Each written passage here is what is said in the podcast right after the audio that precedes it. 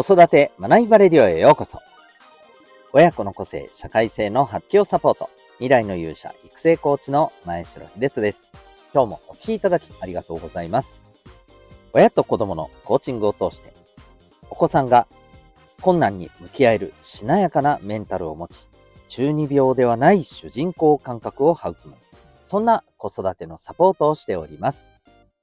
この放送では、共働き、子育て世代の皆さんに向けて、親子のコミュニケーション、今、未来を自分らしく生きるために大切なことを毎日お送りしております。今日は第807回でございます。人間力を雑草だと思っていませんか？というテーマでお送りしていきたいと思います。また、この放送では、ママの笑顔が子供の笑顔につながる、小5ベビーシッター施設長の小5さんを応援しております。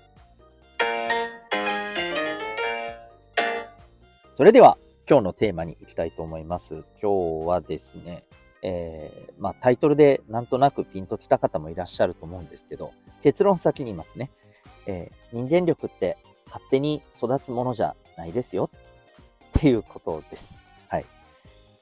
で、まあ人間力っていうところを、まあ、どう捉えるかは、いろいろな見方はあると思いますけれども、えー、最近見た、えっ、ー、と、これは教育関係の記事でですね、えっ、ー、と、親御さん、中学生の保護者の方への、うん、これは意識調査のアンケートで、えまあ、これからですね、身につけてほしい、え特に高校進学後ですね、身につけてほしい、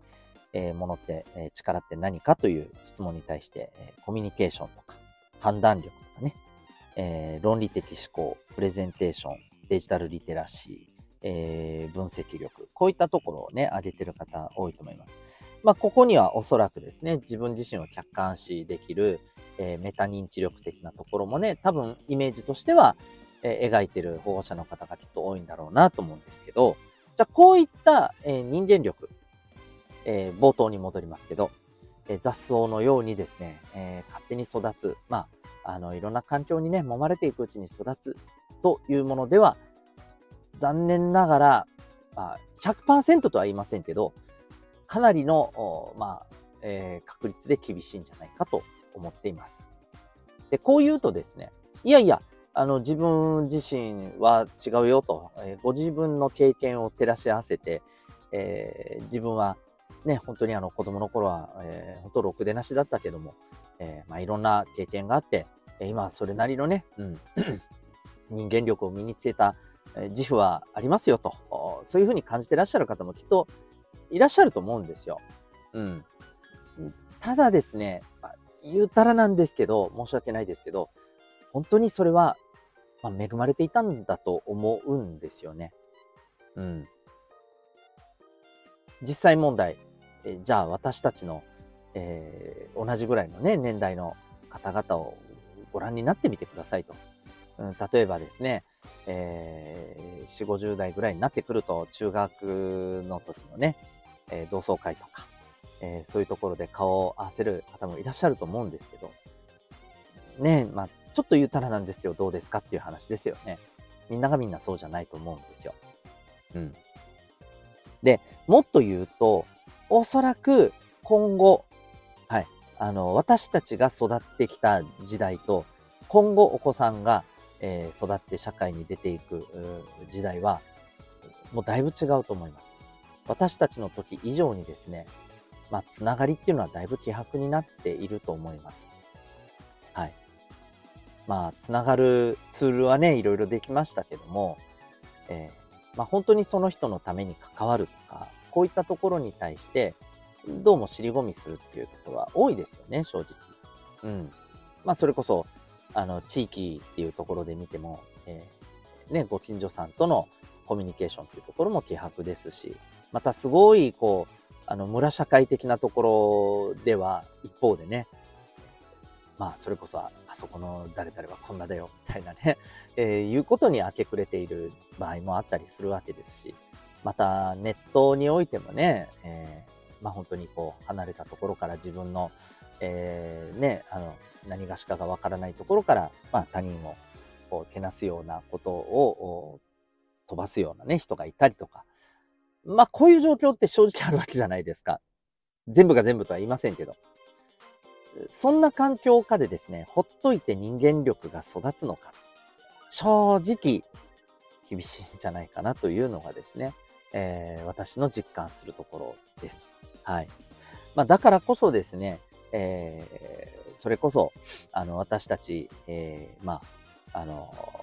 お母さん、お父さん、えー、子育てに関わっている保護者の方であったり、あるいはですね、え、お子さんの成長に関わるお仕事をされている、え、大人の皆さんがですね、やっぱりそういう環境を作っていく。自分自身がもちろん関わっていくっていうことは当然なんですけれども、えー、いろんな、やっぱりこう、アプローチでもってお子さんが、えー、人間力を少しずつ少しずつ、え磨いていく。もちろんそこではですね、えお子さんの持っている個性、え特性っていうこともね、あの、きちんと尊重しつつ、またお子さんの意思とかね、うん、えこういったところもね、あの、しっかりとこう、あの、発揮できるような、えそういうところもね、もちろん、こう、えー、大事にしつつですね、はい、お子さんに、まあ、ある意味積極的に関わっていく。お子さんの人間力向上のために、えー、アクティブに働きかけていく。そんなやっぱりこう、あの、環境を作っていかないといけないんじゃないかと。まあ、あの、こう言うと、地域のために何かしないといけないんですかっていうふうに、あの、聞こえる方もいらっしゃるかもしれませんけど、もちろん、まあ、それが、あの、ね、できるし、やりたいという方は、本当にあの、それができたら素晴らしいなと私は思いますし、少なくともですね、ご自身のお子さんというところでは、そんな環境をね、やっぱり作ってえー、いてほしいなというのがですね、正直な、えー、はい、思いですね。はい。というところで、えー、皆さんいかがお感じでしょうか？うん、私たちのようにですね、えー、まあ、なんだかんだで揉まれたらね、えー、一発の大人になるよっていうのは、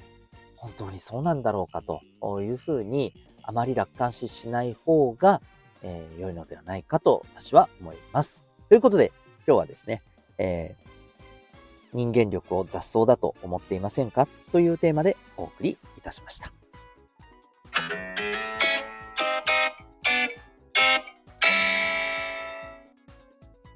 それではここでお知らせをさせてください。今後、お子さんが留学をする予定であるお母さんお父さんに特にお聞きいただけたらと思っておりますが、留学先でですね、えー、お子さんがどういったことで、えー、悩まれるのか、このあたりご存知でしょうか？まあ、あのー、それぞれで、えお調べになっていらっしゃる方も、えいるかと思うんですけども、特に大きなことの一つにですね、やっぱりコミュニケーションがあると。はい、文化やまた考え方の違いなどもね、えありますので、えこのあたりで、こう、なかなかね、えそれこそ留学の最大の目的ってコミュニケーションが取れるようになることだと思うんですけど、肝心要の底の部分で、えー、大きく苦戦をする。例えばその語学の、まあ、技術、ね、例えば英語圏であれば英語の技術が問題ということであれば、そこはまあ本当にね、あの、英語の勉強っていうところになるんでしょうけども、でもそれ以外にですね、やっぱりこう積極的にコミュニケーションを取っていけばいくほど、こういったあの力ってやっぱり伸びますよね。うん。でそれがなかなかできないとなると、こうせっかく留学に行ったのに、えー、肝心なコミュニケーションが伸びないということがある。あの、実際にですね、これはサポートをされている方から聞いた話ですけれども、向こうでですね、えー、普通に喋っても無視されたりする事例もあるらしいんですよ。で、これ無視されてるわけじゃなくて、聞こえてない、届いてないんです。うん。そのぐらい要するにはっきりとですね、言って伝えないと、こう、向いてもらえない。もうそれが当たり前だったりする面もあるらしいんですよね。つまり、お子さんがしっかりとですね、自分の考え、意見を、あの、堂々と言えるような、まあ、メンタリティも含め、えー、発信力、言語化力、こういったところをですね、磨いていかないといけない。ただこれって、じゃあ普通に学校の授業やですね、えー、こう、お母さんお父さんが、じゃあとにかく言いなさいとかで、通じるのかっていうとなかなか難しいわけですよね。お子さんの性格もあると思いますしね。はい。ということで、そんなお子さんのですね、え力を育んでいくアプローチがあります。それがコーチングです。B カラフルの親子コーチングセルフアクションコースではですね、お子さんへのコーチングサポート、さらには親御さんへのコーチングサポートで、えー、家庭内外からお子さんが、え、自分と向き合ってですね、自分の考え気持ちを自分のペースで、えー、言葉にし、え発信するという習慣づくり、その環境を、えじっくりと作っていって、お子さんのその力を磨いていくことが可能です。えただいまですね、個別の、え体験説明会行っております。このプログラム、えうちからリモートで受講することが可能でして、私、沖縄におりますけれども、えー、他県から受講されている方も多数いらっしゃいます。興味がある方は、概要欄のリンクからウェブサイトご覧になってみてください。